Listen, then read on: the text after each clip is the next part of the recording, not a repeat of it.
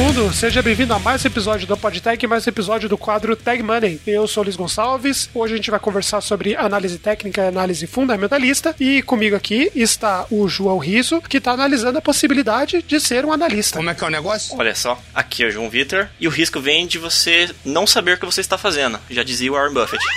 Olha só, citação bacana aí. E você já ouviu a risada dele? Estou aqui com o Renan Burda, que está analisando a possibilidade de ser analisado pelo João. E aí, gente, o Renan aqui e, cara, concordo com isso, ser analisado pelo João, mas eu tenho a minha própria piada, que é, eu achava análise de algoritmos uma coisa difícil, até ver isso aqui.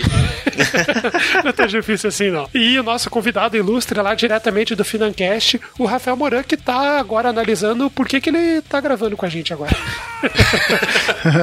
Fala aí, pessoal, beleza? Primeiramente, obrigado aí pelo convite e vamos lá, vamos ver o que a gente consegue produzir disso aí. é isso aí. E hoje eu vou usar meus talentos de analista de sistema, será?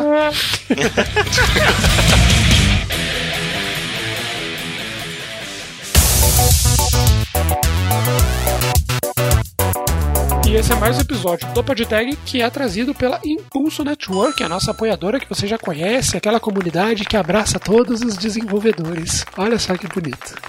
e o destaque dessa semana vai para o projeto Open Source Friday. O que, que é esse projeto? Olha que bacana, João. Diga lá, Luiz. A gente fez na Impulso uma curadoria de vários projetos open source que tem é, para PHP, para JavaScript, para C Sharp, para Mongo, sei lá, para diversos diversas linguagens, diversas stacks. Olhamos quais as issues estão abertas, dividimos ali ali por ah, essa é para júnior, essa é para pleno, essa é para quem fala inglês, essa é para tradução, essa aqui é para quem quer, quem tem mais tempo, quer colaborar mais ativamente no projeto. Fizemos uma curadoria, tá muito maneiro e tá lá no canal Open Source lá no, no chat da Impulso. Então se você tá disposto a colaborar com algum projeto, tá achando que porra, bacana, mas eu não tô encontrando aonde que, que tem essas issues, quais projetos ajudar, cara, vai lá que essa curadoria tá muito maneiro, foi feito com muito cuidado pelo time da Impulso e você, pô, para colaborar é só clicar numa das issues, assumir e botar aí a teu, teu conhecimento para ir aplicar da melhor forma possível e aprender, né, João? Porra, colaborar com o open source é sempre uma forma de aprendizado sensacional. É, e lembrando que assim que você começa a ser um desenvolvedor mais experiente e conhecido na comunidade, né? Então você começa contribuindo com algumas issues pequenas e você vai aumentando à medida que você vai se identificando ou não com a comunidade e você acaba se tornando um, pode até acabar se tornando um desenvolvedor oficial. Como tem muitos brasileiros que já atuam, por exemplo, no React, no Vue,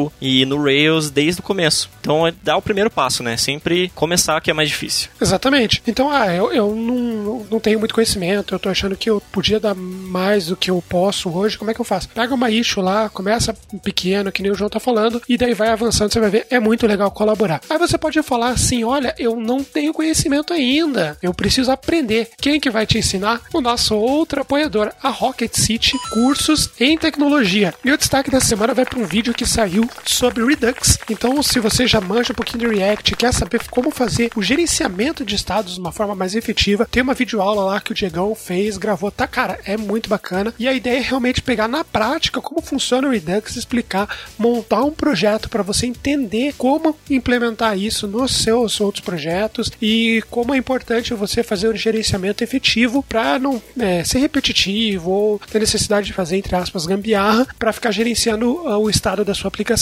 Também tem outros vídeos que saíram essa semana, vale a pena você dar uma olhada lá, por exemplo, se você quer conhecer o Lambda da, da Amazon, né, e trabalhar com serverless, também tem lá uma videoaula muito bacana ali para implementar em Node, obviamente, né? Então, se você quer conhecer essas tecnologias, pô, cara, o, o canal da Rocket City no YouTube tá muito maneiro, é muito legal. Tem pô, coisas sobre teste, tem como você aprender outras coisas sobre React, você vai aprender sobre Docker, sobre CSS, sobre SAS. Cara, é muito maneiro, tem muita, muito conteúdo lá. Então vai consumir esses conteúdos e quando você aprender essas coisas, não esquece de ir lá colaborar com aqueles projetos da Impulso. Olha só, conhecimento é sempre top, como diz Luiz. É isso aí, conhecimento é sempre top. Acesse aqui na descrição o link da Rocket City do canal, acessa aqui embaixo também o nosso link de referrals da Impulso e vai consumir esses conteúdos já. Vamos aplaudir!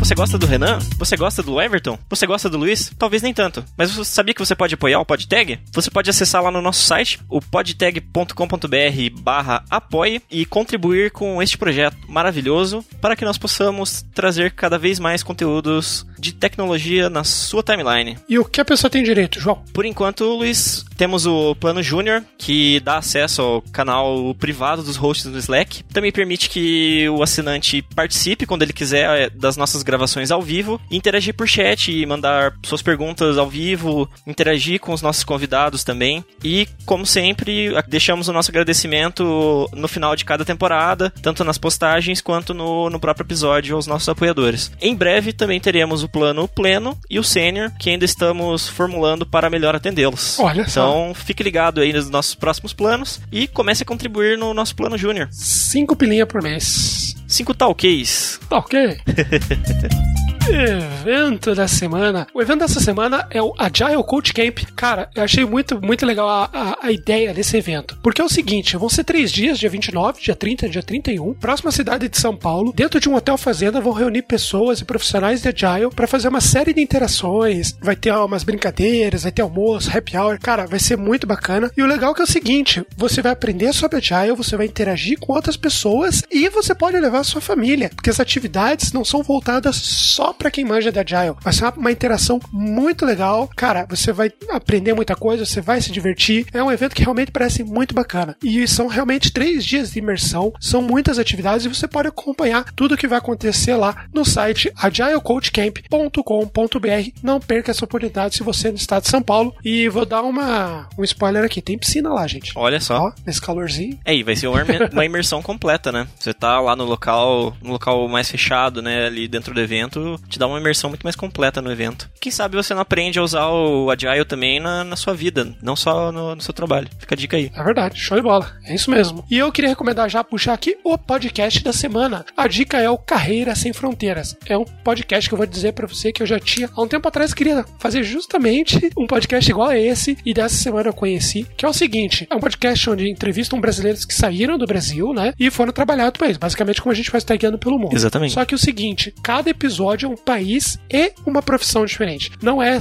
só tecnologia. Então, no momento de gravação, tiveram três episódios. Foi gerente de vendas na Holanda, pesquisadora clínica em Portugal e community manager na Irlanda. Cara, muito legal, é um papo muito maneiro. É realmente para abrir a mente. Se você tá é, receoso, pô, tem oportunidade para mim lá fora, cara, vai ouvir esse podcast que você vai curtir. É muito bom. Olha só, não conhecia, mas vou começar a ouvir já. Ouça já! E o podcast da gringa dessa semana é a minha recomendação do Joe Rogan Experience. O Joe Rogan, para quem não conhece, ele é, já foi lutador do UFC, ele já foi campeão de taekwondo, se não estou enganado. E o, o, programa dele foi aquele programa icônico no qual o Elon Musk fumou maconha ao vivo. Olha só. E ele é um grande defensor, claro, da, da legalização. Ele tem uma plantação própria, o Joe Rogan. E ele entrevista semanalmente várias celebridades, comediantes, até mesmo pessoas desconhecidas. E um dos entrevistados, que foi o primeiro episódio que eu vi, foi o Rafinha Bastos, que agora também tá agora nos Estados Unidos. E foi, foi um episódio muito bacana. Então recomendo aí. Olha só, cara, pra achar que o Rafinha Bastos é bacana. é, é, talvez tenha que cortar essa aí, né? Tal. Ok. Não, mas de qualquer forma, pô, legal a recomendação aí. Vai ouvir esse podcast que é muito maneiro. Hashtag da semana, menino. Vamos ver como ele dá o um negócio. Então, essa semana, os ouvintes que nos mandaram aí contato pelo um feedback pela nossa comunidade ou pelo Facebook foram o Renato Dantas, que diz o seguinte: Parabéns pelo episódio. Eu ri bastante aqui. Muito obrigado. Também. o Alex Medeiros também mandou sua mensagem aí. Muito bom o episódio. Larguei o PHP para ir pro Python. Olha só, esse aí eu apoio. Olha só. Foi uma excelente decisão. Continue, continue assim, que você tem muito futuro. Também temos aqui o comentário do Hi Vitor. Achei bem divertido esse podcast. Um software que eu odeio é o da Prefeitura de Natal. Olha só. Primeiro que ele tem problema com datas. E segundo que ele só funciona quando quer. Fazem dois meses que eu emiti a minha nota fiscal e ele não funciona. É realmente um problema, assim, em geral, com softwares públicos. Nos... Coisa de vagabundo aí, tá ok? Só tem vagabundo aí dentro do sistema, tá ok? Continuando o comentário do Rai. Um que eu amo é o plugin Video Speed Controller, que eu posso aumentar a velocidade de qualquer vídeo. No YouTube eu não preciso porque ele já tem isso. Mas assistir uma série na Netflix em 1.5 vezes me economiza muito tempo. Olha só. Isso aí também é bastante legal para podcast, quando você consegue dar uma acelerada, assim, quando você a conversa tá bem devagar, você consegue acelerar também, acho bastante interessante. Isaac Correia é Aê! Ai, Ele colocou uma ai, vírgula. ai. Ótimo episódio. Estamos ansiosos aguardando o episódio sobre trava. Desculpe, sobre Java. Abraços.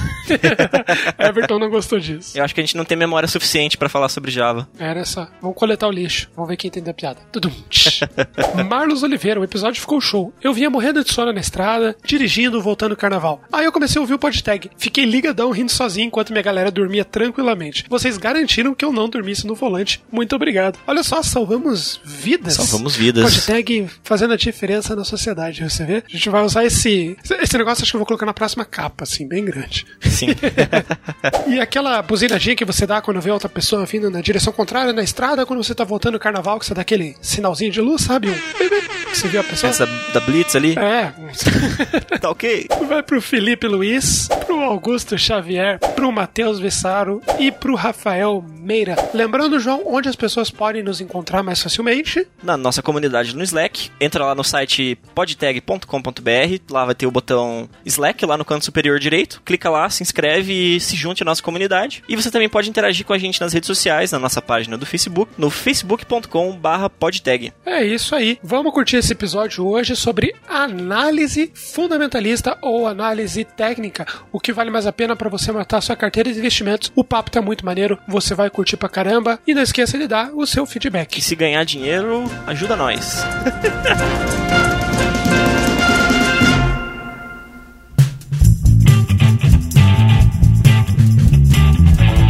antes da gente começar, eu queria agradecer muito você, Rafael, por dispor aí o seu tempo para nos ajudar, para nos dar uma letra aí do que, que é análise técnica e fundamentalista e ajudar os nossos ouvintes a escolher melhor a carteira de investimentos e analisar com mais calma. Eu que agradeço aí o convite. Antes da gente entrar na pauta, eu queria que você se apresentasse um pouquinho, contasse um pouco do trabalho que você faz aí. Ah, sim, claro. Bom, como você disse, eu sou Rafael Moran. Eu tenho um podcast chamado Financast, onde eu falo de não só de investimentos, mas eu falo também de finanças pessoais, falo um pouco, de- eu tento falar um pouco de economia também, empreendedorismo e sempre buscando falar de uma forma mais é, didática, descontraída, porque geralmente são assuntos um pouco ah, complexos, né, para que a maioria das pessoas até acaba abominando um pouco. Então a ideia é aproximar o máximo de pessoas possível para essa área de finanças e investimentos. E você pode ouvir o Financast em qualquer agregador da sua preferência, pelo Spotify também, a gente tá lá, só procurar por Financast e assinar o nosso feed. Pô, show de bola. Fica aí a dica, então, do podcast. Então, hoje a gente vai comentar um pouquinho aí sobre análise técnica, análise fundamentalista. São termos que sempre aparecem aí nos, nos blogs, podcasts e pouca gente senta para entender o que, que é realmente isso. Então, antes da gente começar aí a falar como a gente pode usar isso para escolher os nossos investimentos, queria saber qual que é, o que, que é cada uma delas e qual que é a principal diferença entre essas, essas duas abordagens de análise. Que, que, o que, que seria a análise técnica? Bom, a análise técnica ela é a forma como você analisa o movimento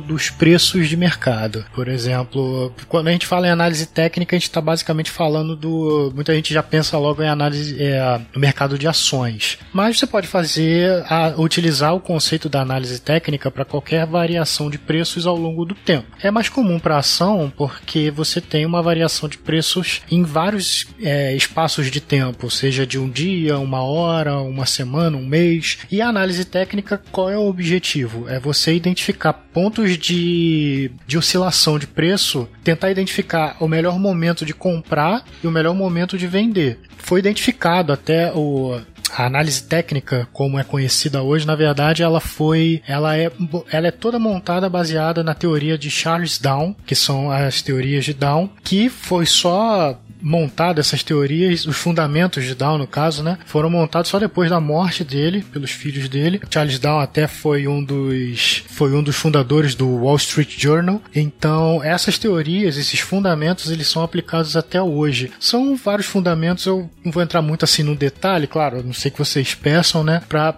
às vezes não complicar muito a cabeça do ouvinte, mas saiba que são fundamentos que orientam o, o, o analista a identificar no movimento o que fazer. Ele, ele também fazia muita analogia com o movimento das ondas, o movimento das marés, para exemplificar, para explicar o movimento dos preços. O, o exemplo mais comum, a, a analogia mais comum que ele fazia era que, porque o, as tendências como, é, como são conhecidos os gráficos, são três tendências que o gráfico apresenta, que é a tendência primária, secundária e terciária. Então, a, imagina que a tendência primária seria como uma maré, com o movimento do mar. Ela está lá com o, o movimento maior de todos. A secundária seria como as ondas, que a cada movimento das ondas, no movimento de subida, por exemplo, a maré está subindo, uma, a onda que quebra vai ocupar uma determinada margem, uma determinada quantidade de areia e ela vai recuar. A próxima onda vai ocupar mais área de areia do que a, a onda anterior e vai recuar. A onda seguinte, a mesma coisa. Enquanto a maré vai subindo, a onda vai quebrando e consumindo mais espaço de areia. E o movimento terciário seria equivalente à marola, que são aquelas ondinhas entre uma onda maior entre uma entre as ondas, né? Entre as ondas maiores. Então, essa é uma analogia que eu fiz aqui com o movimento de subida e de descida da maré, que você pode entender com o movimento de subida e descida do preço. Claro que não é uma regra, então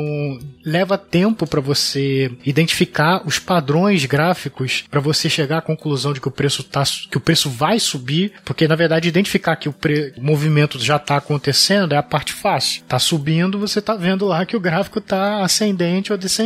Mas o, o pulo do gato, que até a, a parte tecnológica vocês podem até falar melhor, estão sendo desenvolvidos vários robôs de investimento que têm como objetivo fazer essa análise essa análise, aplicar, aplicar os fundamentos de Down, só que de uma forma muito mais rápida, muito mais assertiva do que um ser humano faria, para identificar os pontos de reversão, que é quando o gráfico ele começa a perder força na subida e vai começar a cair, apresentando um momento para você vender, sair do papel e embolsar o lucro antes de perder, e o movimento de reversão contrário, quando você tá, quando você terminou de cair, aquele papel vai começar a subir, que é o momento de você entrar para, se você entra naquele momento certo que o papel vai começar a subir, você tem, você tá propenso a fazer um lucro maior do que as outras pessoas que vão entrar na euforia do mercado, por exemplo. Sensacional. Muito disso também vem do, desses robôs de investimento rápido, assim, que conseguem prever de forma mais assertiva, tem muito a ver com a técnica de scalping, que daí você vai, que é basicamente quando você identifica que você tem que vender, você já vende na hora, você vai fazendo vários, várias operações rapidamente, como é feito de forma automática, o robô vai fazendo essas operações com uma frequência bem alta e sempre reagindo às, às tendências e padrões que vão sendo mostrados no gráfico. Eu vou fazer uma perguntinha básica aqui de outra coisa. Qual a diferença disso para operação binária? Tem gente que faz operação binária com isso ou não? Cara, operação binária, eu sei que ela existe, mas eu não tenho muito conhecimento dela não. Eu cheguei a conhecer um colega que ele chegou a operar fazer operação binária, mas uma definição assim mais técnica, mais assertiva, eu não vou, eu não vou conseguir te dar. Mas eu imagino que sim. Eu imagino que sim. É que a operação binária ela tá mais ligada ao a predição, né? Você prevê o valor da ação nos próximos, sei lá, 10 segundos, 15 segundos, né? Então ele. Eu, eu compro ou vendo? Compro. Beleza, vendo, vendo. Sim, no, mas é justamente essa questão. No fundo, elas tentam fazer a mesma coisa, na minha opinião, assim, que eu vejo como leigo do assunto. Tô jogando pra vocês, eu sou o cara leigo do, da história.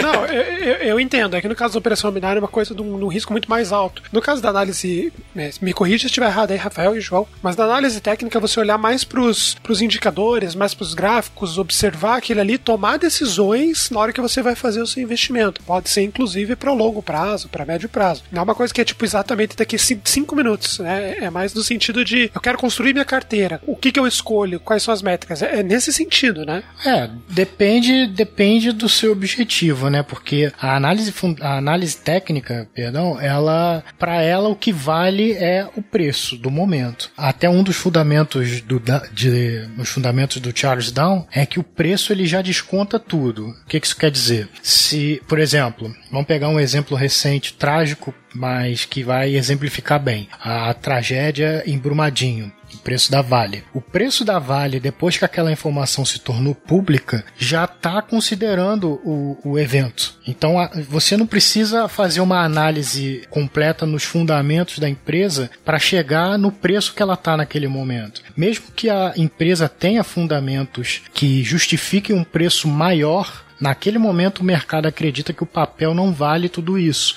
Por quê? Com uma tragédia dessa que foi o que aconteceu, o que, que o investidor espera? Que o peso da lei vai fazer com que a empresa tenha que pagar indenizações, fazendo com que os resultados da empresa, da empresa sejam comprometidos. E uma vez que a lucratividade da empresa esteja em, em risco, vamos dizer assim, o mercado reage na hora.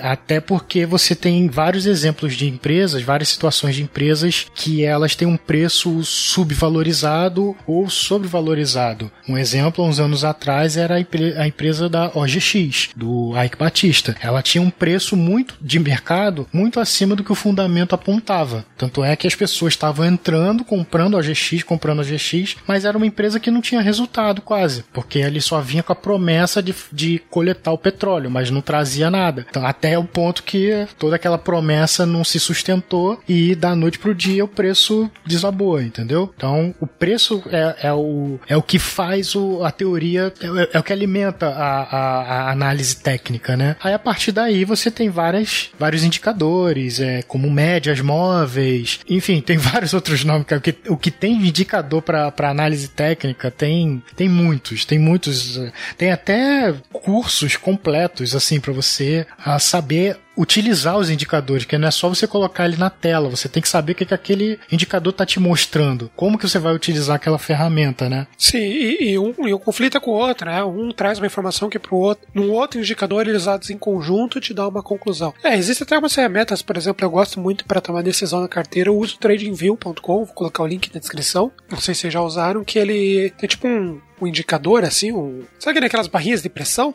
Assim, que vai mostrando. Né? Ele, ele, ele, sugere se você compra, se você vende, se você compra forte, tipo, compre agora, ou se ele vai, se tipo, recomenda você vender forte. Tipo, venda rápido, mais rápido a qualquer preço, você vai perder dinheiro. É bem interessante porque esse, o robô ele vai fazer esse tipo de coisa. É um robô, né? Mas ele vai olhar essas métricas todas, vai cruzar informações e vai dizer de uma forma matemática se vale a pena ou não investir naquela empresa. Mas aí a gente entra no outro ponto que é fundamentalista, né? Que é quando você acredita no mercado ou que você acredita que, é, que o valor que está sendo pedido ou está alto demais ou está baixo demais. Até queria entrar um pouquinho agora em análise fundamentalista, que eu acho que também ela faz muito sentido quando você acredita no poder de uma empresa, na valorização, que o mercado vai reagir de uma certa forma mais para frente. Como que você que você vê essa visão, Rafael? Sim, numa análise mais, mais de mercado, como numa forma um pouco mais subjetiva. Você acha que isso é uma coisa, inclusive, que é possível automatizar de certa forma, ou realmente isso precisa ser um gestor com visão de mercado para tomar essas decisões? É, assim, na minha opinião, olha que eu não sou assim um especialista do mercado. Mas na minha opinião, a visão humana, ela ainda se faz muito necessária. Até porque a gente tem a questão da, da inteligência artificial, o próprio Watson da IBM está aí para provar isso, que tem várias, vários desenvolvedores desenvolvendo várias aplicações, tomando o Watson como base para montar várias aplicações muito mais responsivas em termos de inteligência e inteligência computacional, mas eu acho que assim, que a gente ainda precisa da visão humana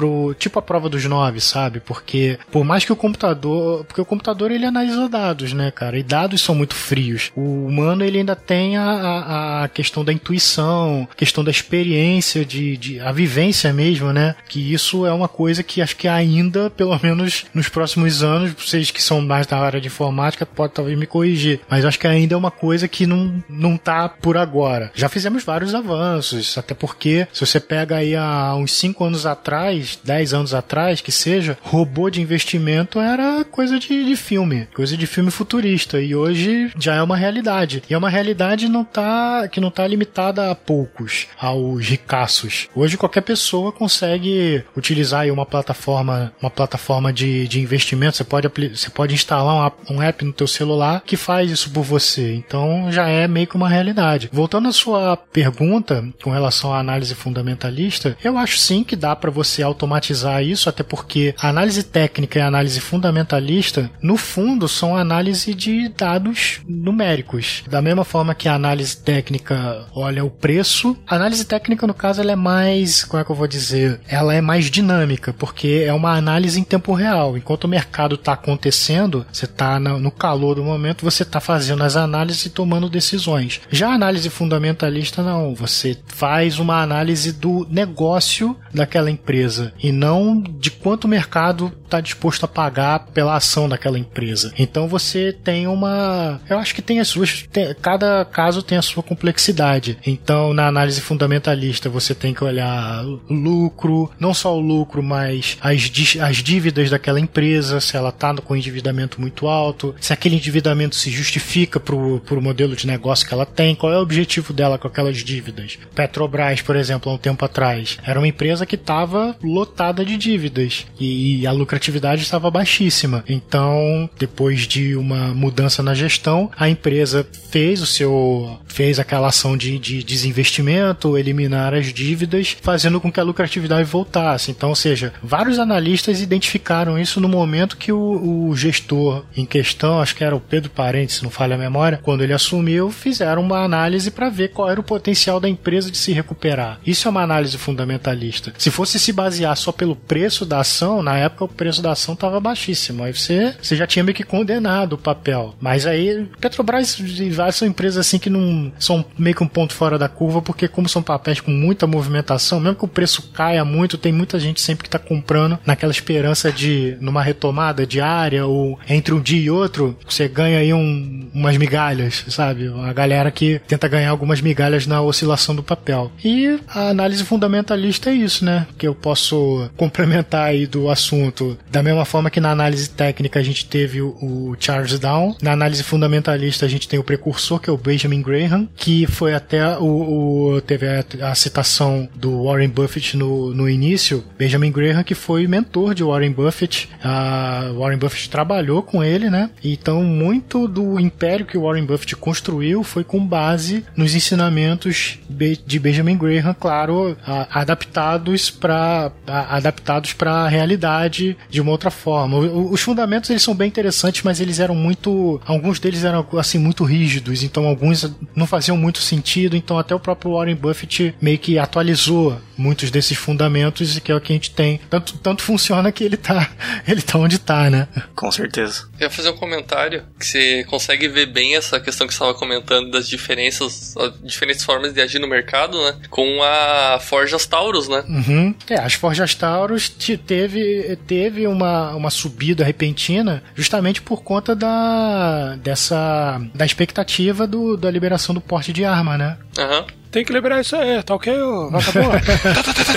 então, é, mas eu já tinha visto até algumas, a, a, algumas, não uma análise profunda, mas até alguns comentários assim de, de especialistas do mercado, que foi uma subida que não, não, não se sustenta, porque Sim. é uma o que tem de variável nesse meio nesse meio de campo, até porque a, as ações subiram entre o resultado da eleição e a aprovação dessa dessa liberação de porte de arma que sabe-se lá quando vai acontecer, você tem um abismo enorme. Então não dá para dizer que, pô, vai acontecer mês que vem. Até porque a pauta agora é previdência, né? Nem a porte de arma, apesar do, do frisson que, que o pessoal aí, Bolsonaro e filhos, acaba fazendo pela internet, mas isso acaba sendo palavra ao vento. O que vai ser na prática mesmo não, não, não é isso que o mercado compra, entendeu? Então foi mais um movimento assim, uma euforia de mercado que sempre tem, mas acabou que quem ganhou dinheiro já ganhou. Quem era para ganhar dinheiro já ganhou, né? Quem era para ganhar já ganhou, exato. Quem entrou no momento antes já tava, ó, pessoal aqui vai entrar na euforia desmedida aqui. O pessoal já, o cara foi lá, já comprou dele. Quando o pessoal entrou, entrou, entrou e foi, opa, já subiu o que tinha que subir e, e vamos aguardar o que, que vai acontecer. Esse cara já,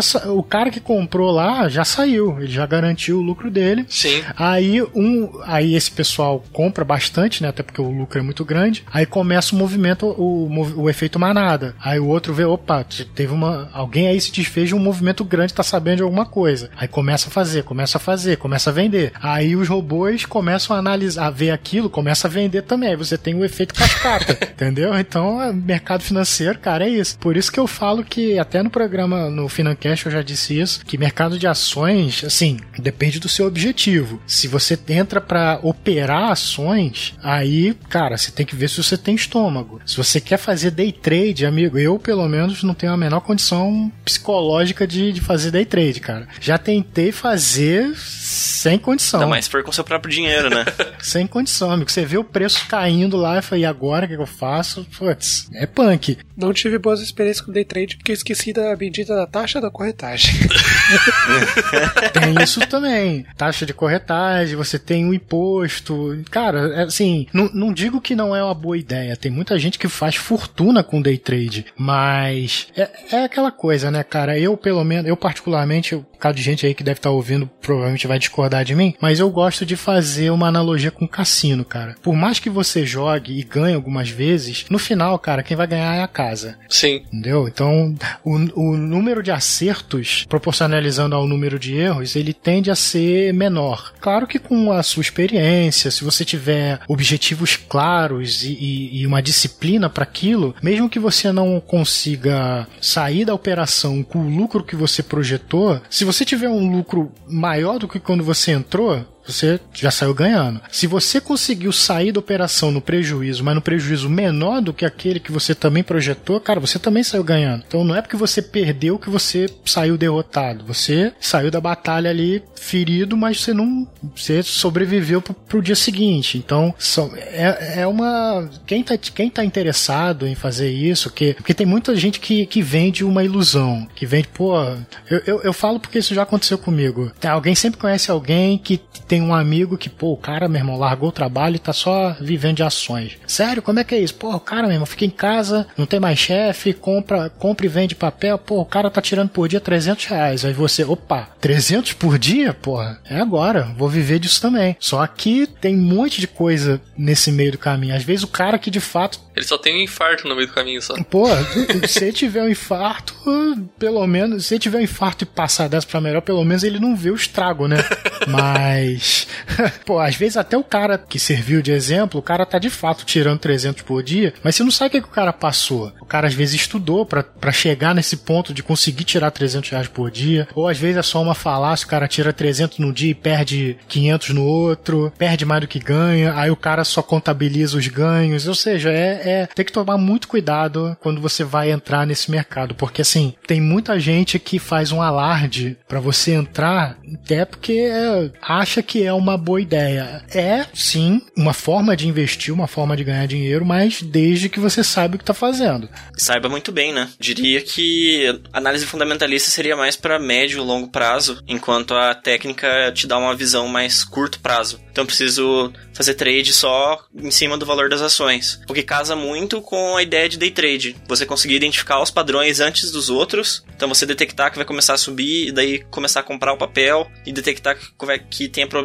de cair e você vender ou não, né? Enquanto análise fundamentalista, você vai procurar encontrar ações que são que você analise que estejam com preço abaixo do que elas deveriam estar, de acordo com os fundamentos da empresa. Aí você compra esses papéis esperando que eles eventualmente se valorizem, que é a estratégia do Warren Buffett, né? É, na verdade, se você me permitir uma, se você me permitir uma, uma pequena correção na sua fala, uhum. a tendência de quem faz análise técnica é olhar para o curto prazo realmente, mas não necessariamente é só de curto prazo. Vamos pegar, por exemplo, a Petrobras há quatro anos atrás. Ela ficou anos com um gráfico lá embaixo. Então, se você é um analista técnico técnico, você consegue identificar uma possibilidade, uma oportunidade, na verdade, de comprar e manter esse papel por um tempo, porque a sua análise gráfica está apontando que aquele, aquele papel vai subir. Então você já o efeito curto prazista já caiu aí. Claro, como eu falei, muita gente utiliza a análise técnica para o curto prazo porque, enfim, as pessoas gostam de especular o papel, mas não necessariamente você vai utilizar a análise técnica só para o curto prazo. Você pode usar para médio prazo, longo prazo. Se você tem uma ação, até o você pode utilizar, por exemplo, análise técnica com fundo de índice. Por exemplo, fundo de índice que espelha o índice Bovespa. No momento que o Brasil estava em recessão, o mercado estava em baixa, mas uma análise técnica poderia ter apontado a possível subida. Já a própria expectativa de futuras eleições, até na época do impeachment. Ou seja, todas essas questões aí a gente já tá saindo um bocado da análise técnica e indo pro, pro fator externo, que a própria análise técnica não considera muito. A análise técnica não leva em consideração notícia e efeito de mercado, mas o, o, a representação do preço naquele momento. Mas se a gente fizer um comparativo do movimento do gráfico e o que estava acontecendo no Brasil nas épocas correspondentes, você vai ver que você tem lá uma queda e que essa queda ela foi se revertendo com o tempo. No próprio impeachment mesmo, quando saiu o resultado, o próprio mercado respondeu meio que imediatamente. Depois apareceu delações e mais não sei o que, aí caiu de novo. Operação carne fraca, aí caiu de novo. Ah, ano passado a gente teve greve dos caminhoneiros, aí cai de novo. E teve uma queda do mercado como um todo, né? Exato. Então quem é analista, ele já tá vendo, ele já consegue ver isso. Claro que ele não tá meio que prevendo isso até. Em alguns casos até consegue prever, mas o cara tem que ser muito Jedi para poder conseguir essa fazer uma manobra preditiva. A ideia, Sim. eles querem prever, mas a ideia é você responder ao evento o mais rápido possível. Uhum. É tipo, tipo comentário de YouTube, sabe? Aquele cara que vai lá e bota o first. Sim. Quanto mais rápido você responder, é, é melhor. Seja comprando ou vendendo. É, análise técnica, eles querem, estão brigando para ver quem vai ser o first. É isso.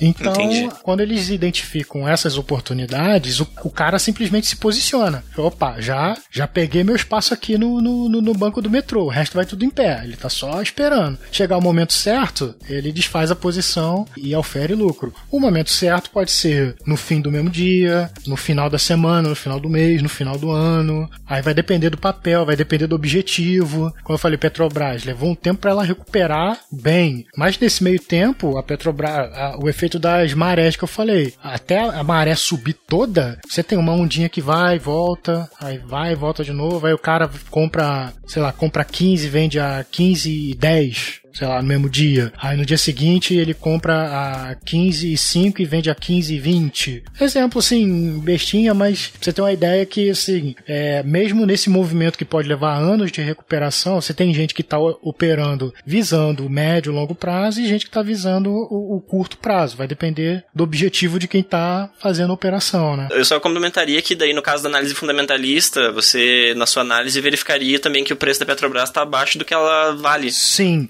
ou abaixo do que você considera que ela vale, considerando os ativos que ela tem e a, as projeções de produção baseada no histórico de produção dela, tanto de petróleo quanto de derivados. Você vê que aquela ação está em baixa por conta do cenário político. E daí você vai lá e compra esse papel. Também seria uma forma fundamentalista de fazer essa abordagem, de fazer essa análise, né? Seriam formas diferentes de chegar na, na mesma conclusão. É, a análise fundamentalista, no caso, o preço do papel, o preço que o mercado está disposto a pagar, ele fica mais secundário, porque ele não acompanha a movimentação diária do papel. Ele acompanha a movimentação, por exemplo, trimestral de, de resultado. O preço ele faz, ele tem a participação na análise fundamentalista, sim, mas no formato de índice. Por exemplo, ele vai utilizar o analista fundamentalista, ele vai pegar o preço da ação e vai, por exemplo, tirar o, o patrimônio líquido da empresa para ver quanto do patrimônio líquido o mercado está disposto a pagar. Isso tudo são análises que tentam chegar no preço justo até para eles verem, pô, o mercado está pagando menos do que a empresa vale. A, a, empresa tem fundamento melhor do que esse preço. Pode ser uma boa oportunidade de você entrar. Claro que tem muita gente que alia as duas análises. A fundamentalista, tem gente que fala que a fundamentalista é para escolher qual empresa investir e a análise técnica para você decidir qual momento de investir naquela empresa. Você pode fazer uma, uma união das análises, mas, como eu falei, vai depender depender do teu objetivo. Parou, parou. Você tá ficando rico? Ou quer ficar rico? Sabe como é que você faz para ficar rico? Aprende React, JavaScript, Node, essas tecnologias aí que são o futuro do mercado. E onde você aprende isso? rocketcity.com.br. Tá certa a recomendação.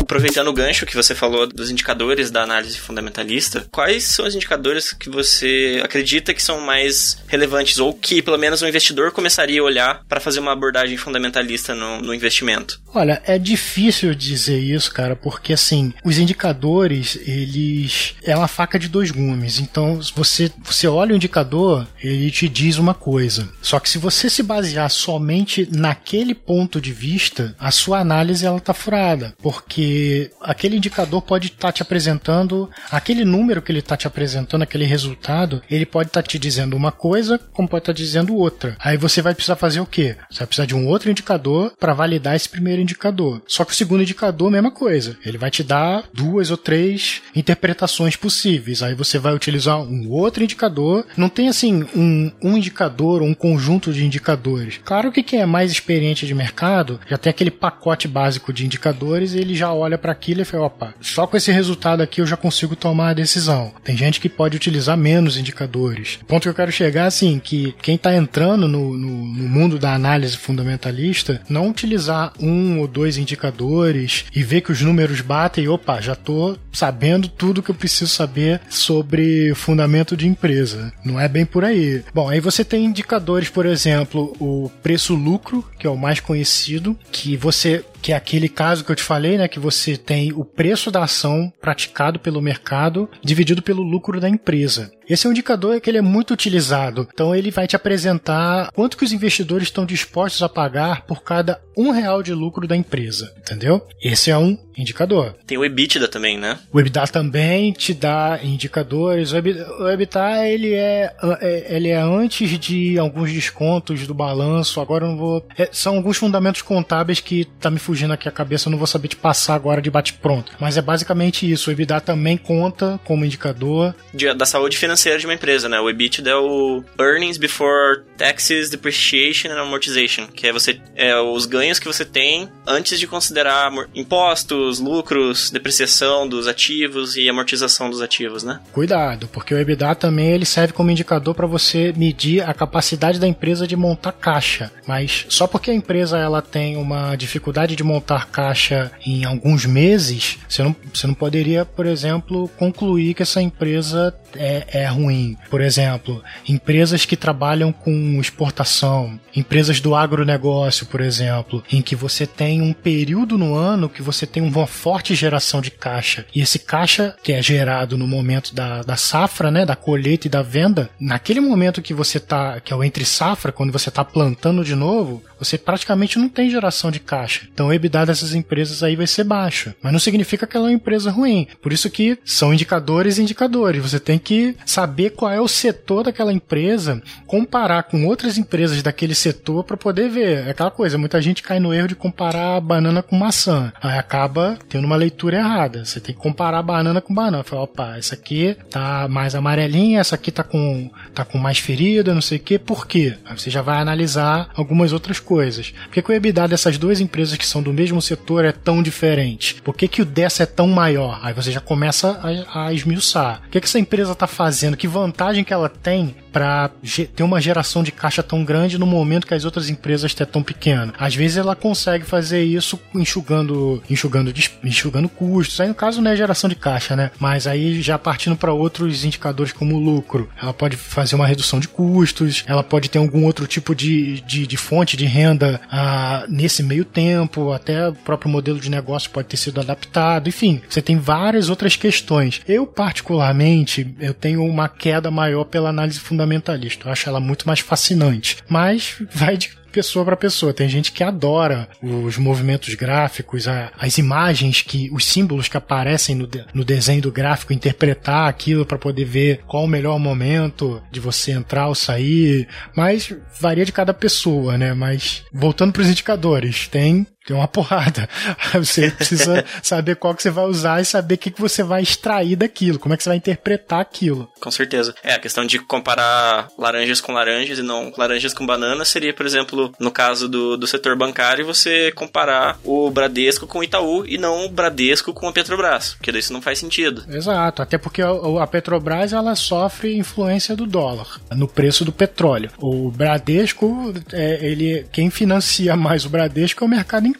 Isso é a capacidade dele de fazer, é, de conseguir recursos para poder colocar para empréstimo. Você tem também é, pessoal que toma empréstimo, são, tem, tem um no balanço desse tipo de empresa, você tem lá o, o clientes duvidosos. Tem um outro termo que agora eu não vou lembrar, que é um, um, uma quantia já prevista no resultado da empresa, do banco, já contemplando possíveis calotes que ela vai receber. Ou seja, para ela não deixar para descobrir que ela tomou calote na hora de apurar o lucro, ela já ó, nesse trimestre aqui, com base na quantidade de cliente que a gente tem, enquanto que a gente emprestou, a gente tem um potencial aqui de. A gente prestou aqui um milhão de reais, um exemplo bem cru. Desses um milhão de reais, 50, 50 mil não vão voltar, 100 mil não vão voltar. A gente vai contar só com 900 mil. Aí é isso. Se voltar mais que 900 mil, a empresa saiu no lucro. Se voltar menos, vai afetar o resultado de uma forma que a empresa não estava prevendo. Já a Petrobras, não. Você tem o, pô, o dólar subiu, o dólar caiu, possíveis intervenções governamentais e uma série de outros fatores. Então, essa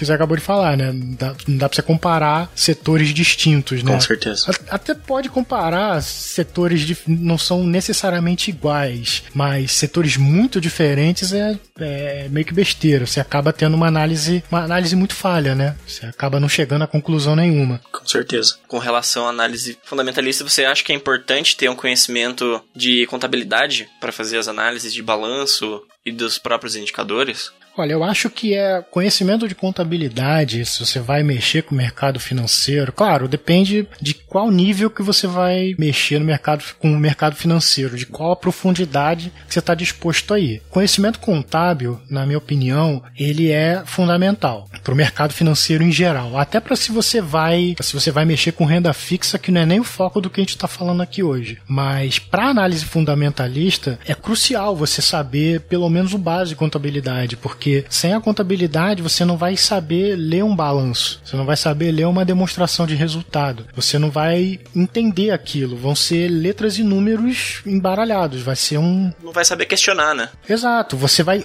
É como um livro de inglês ou, ou qualquer outro idioma que você não saiba falar. Você tem lá as palavras, ou então, pior ainda, é um livro de mandarim, tá lá os símbolos. Você consegue olhar para os símbolos e identificar símbolos na sua frente. Mas você não consegue interpretar aquilo. Você não sabe o que, que aquilo está dizendo, entendeu? Você está vendo, mas você não consegue traduzir aquilo. Com análise de balanço é a mesma coisa. Você está vendo um monte de número que você deduz que é dinheiro. Mas o que, que é dinheiro que entrou? O que, que é dinheiro que saiu? Isso é, esse dinheiro saiu pelo quê? Esse dinheiro entrou pelo quê? Você não vai saber, entendeu? Conhecimento contábil, ainda mais para análise fundamentalista, ele é crucial. Sem isso você não, você não vai para frente. Então essa é uma das dos básicos assim para análise fundamentalista. Quais são as técnicas que são usadas para fazer análise de gráficos em análise técnica? São só os gráficos mesmo ou também você consegue analisar através de indicadores? É, você tem os indicadores de, de análise técnica, né? Mas aí são aqueles indicadores, por exemplo, preço médio, ele vai fazer uma média de preços com base no tempo, média móvel. Depende muito do que você tá, do que você tá procurando. Na verdade, da mesma forma que na análise fundamentalista, você não consegue chegar numa conclusão baseado num, num único indicador. Então você tem, você tem, por exemplo, indicadores que são com base no volume das ações, que é o,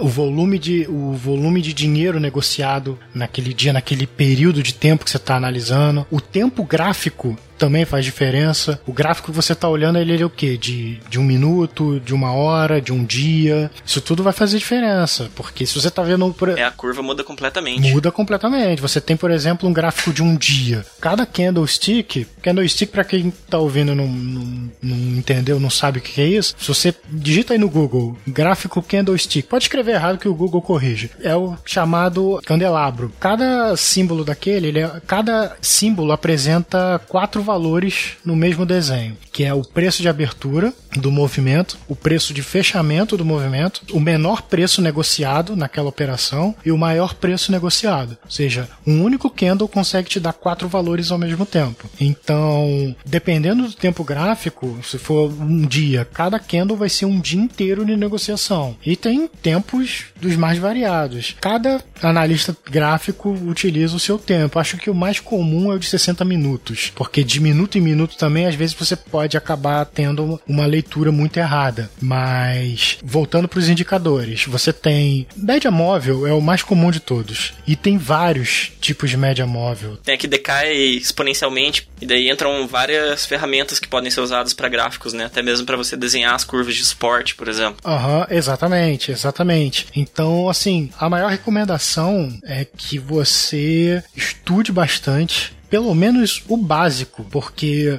você não precisa ser especialista para olhar gráfico. Tanto você não precisa ser especialista em análise técnica para olhar os gráficos e os movimentos do dia a dia, porque essas informações são públicas. Você consegue qualquer ferramenta grátis aí de, de, de, de acompanhamento de gráfico, você consegue acompanhar o movimento da ação. Como você também não precisa ser um especialista para você dar uma olhada em balanços de empresas, porque essas informações, toda empresa listada na bolsa tem que apresentar, tornar público seus resultados. Então você precisa ser um especialista para entrar na relação lá de investidor da empresa, baixar o balanço e dar uma olhada. Você pode fazer isso com qualquer empresa. Mas é interessante que você pelo menos saiba o básico para você, como a gente falou, né? Entender o que você está olhando e para voltando para a sua pergunta de análise técnica, começar a colocar alguns desses indicadores no gráfico para ver o que, é que acontece. E claro, com base na teoria, você vê em que momentos a teoria se torna prática e ela se confirma. Para você, opa, entendi. Então é assim que se aplica, é assim que funciona. Claro que não vai funcionar todas as vezes, até porque se fosse uma ciência exata, tava aí, a pessoa só ia investir e com base, só ia operar com base em análise técnica. Com certeza. O que não é, o que não é esse o caso. Mas do momento que você consegue evidenciar, presenciar a, a teoria na prática e ela funcionando, você já consegue ter mais ou menos um norte. E aquela coisa, você já quer entrar na parte prática da coisa. Pô, eu quero, tô sentindo que eu sei fazer isso aí, vou botar dinheiro. Colocar um dinheirinho que você, se você tiver um prejuízo é, grande, o pior cenário é você perder todo o dinheiro, mas mesmo que isso não aconteça, mas você perca, sei lá, 50%, 60% do valor investido, que esse seja um dinheiro que não vai fazer diferença na sua vida, porque se fizer, cara, você tá é que nem na mesa de poker você tá apostando na chave da casa, entendeu? Você você tá, teu risco é muito alto. Você não faça isso. Coloca ali, sei lá, a coleira do cachorro que o cachorro fugiu e depois você vai aumentando pra você pelo menos saber onde você tá pisando. Se você fizer isso, que não tenha nenhuma ponte muito próximo da sua casa. Exatamente, exatamente.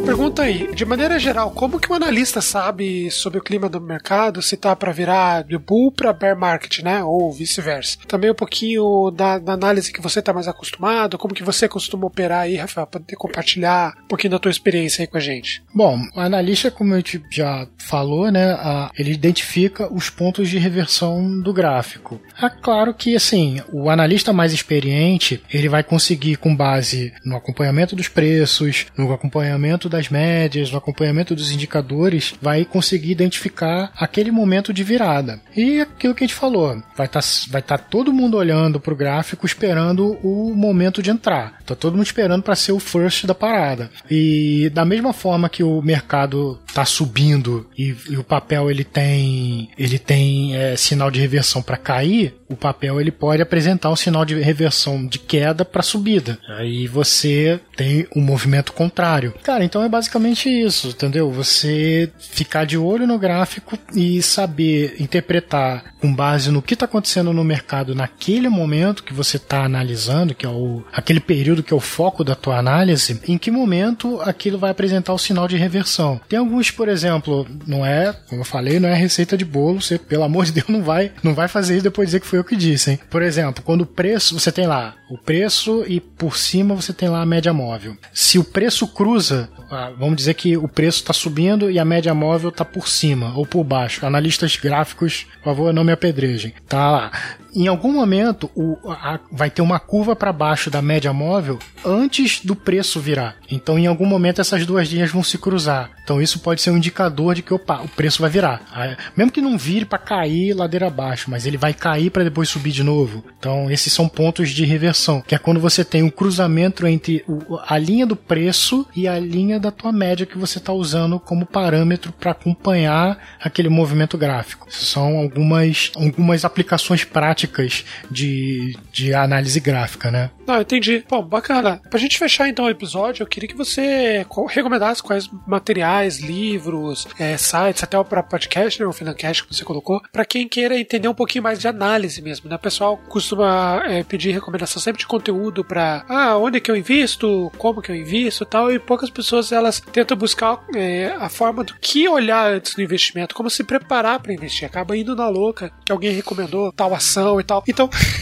conheço alguém, cara. Não, a maioria das pessoas isso. acho que estão começando, elas vão, tipo, mais na recomendação de algum canal. É, ah, eu, te- eu invisto em tal, tal título e no final acaba caindo às vezes em besteira ou não é aquilo que ela esperava. Então, pra quem quer realmente se aprofundar em uma análise que faça sentido, poder olhar de uma forma mais crítica, o que, que você recomenda que você acha que faz sentido aí?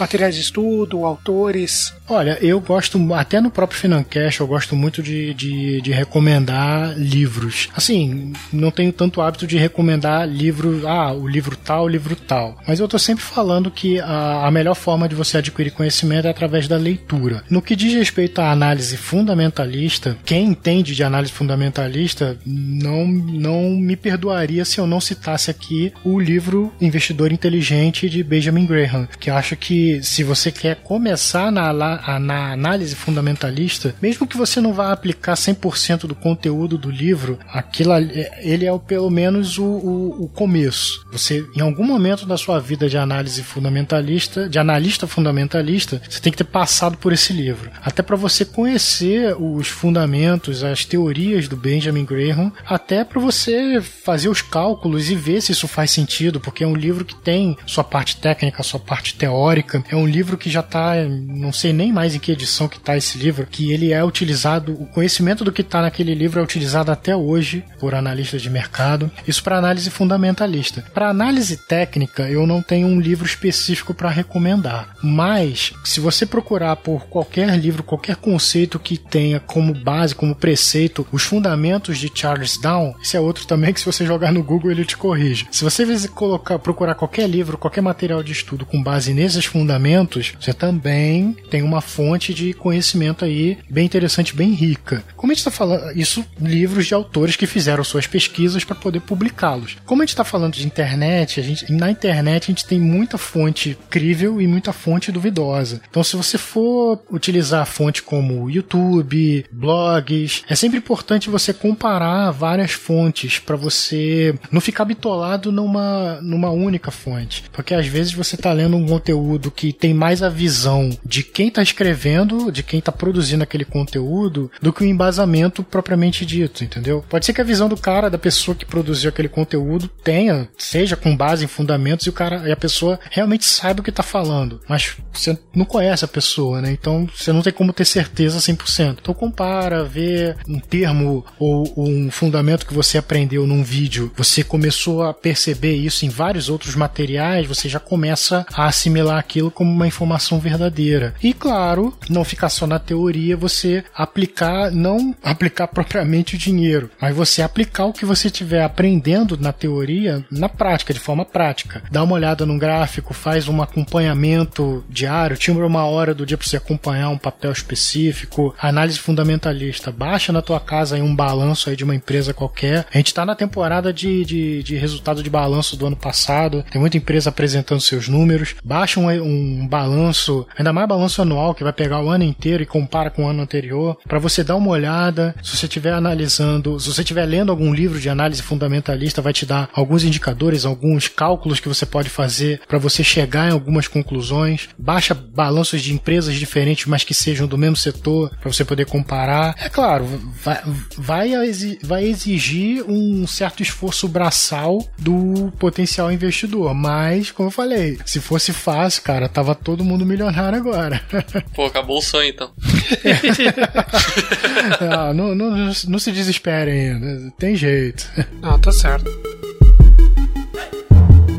Bom, eu queria agradecer você então, foi muito enriquecedor para mim, acho que é muito bacana esse, esse assunto. Eu particularmente eu gosto muito da análise fundamentalista. Eu, eu penso sempre em longo prazo quando eu penso em ações, apesar de gostar da ideia de day trade, eu acho, acho muito legal, acho que dá pra ganhar dinheiro, mas eu gosto dessa ideia. Eu canto a letra, eu acredito que lá na frente as empresas que hoje estão em baixa de é, energia renovável, essas coisas, eu acho que elas vão valorizar muito no futuro porque tá acabando esses recursos. Então a longo prazo fica a minha dica aí do que eu tenho estudado. Ô Luiz, esse wipe que já aconteceu nos Estados Unidos há uns três anos atrás, tá? Só pra te avisar. V- Vamos ver isso quando não tiver energia ou água suficiente pra todo mundo. Mas enfim, vamos conversar.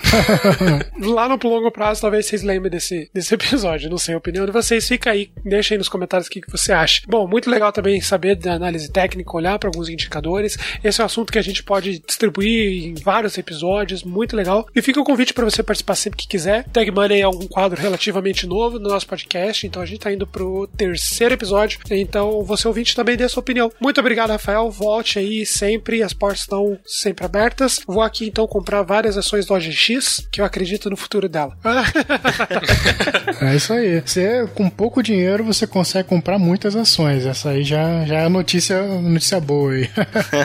é, cara, se é um cara quantitativo em vez de qualitativo, você sai feliz, pelo menos. Exatamente. Você sai de com o bolso cheio. É, eu acho que eu vou investir em. tô pensando em investir na Blockbuster também. Acho que tem bastante futuro aí pela frente.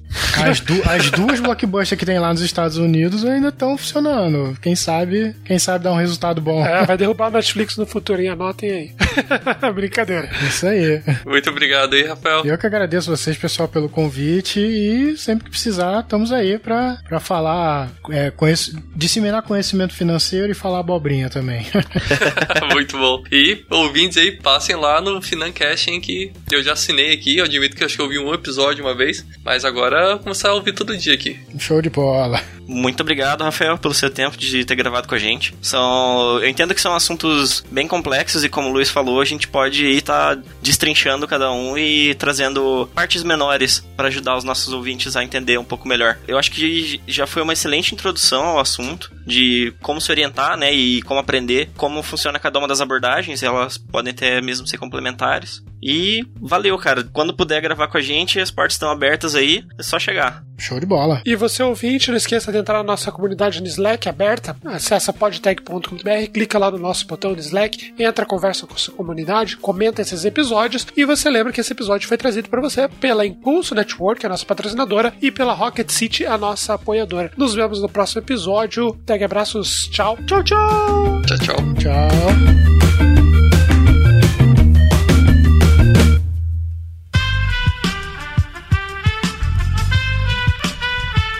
Este podcast foi editado por Aerolitos Edição Inteligente.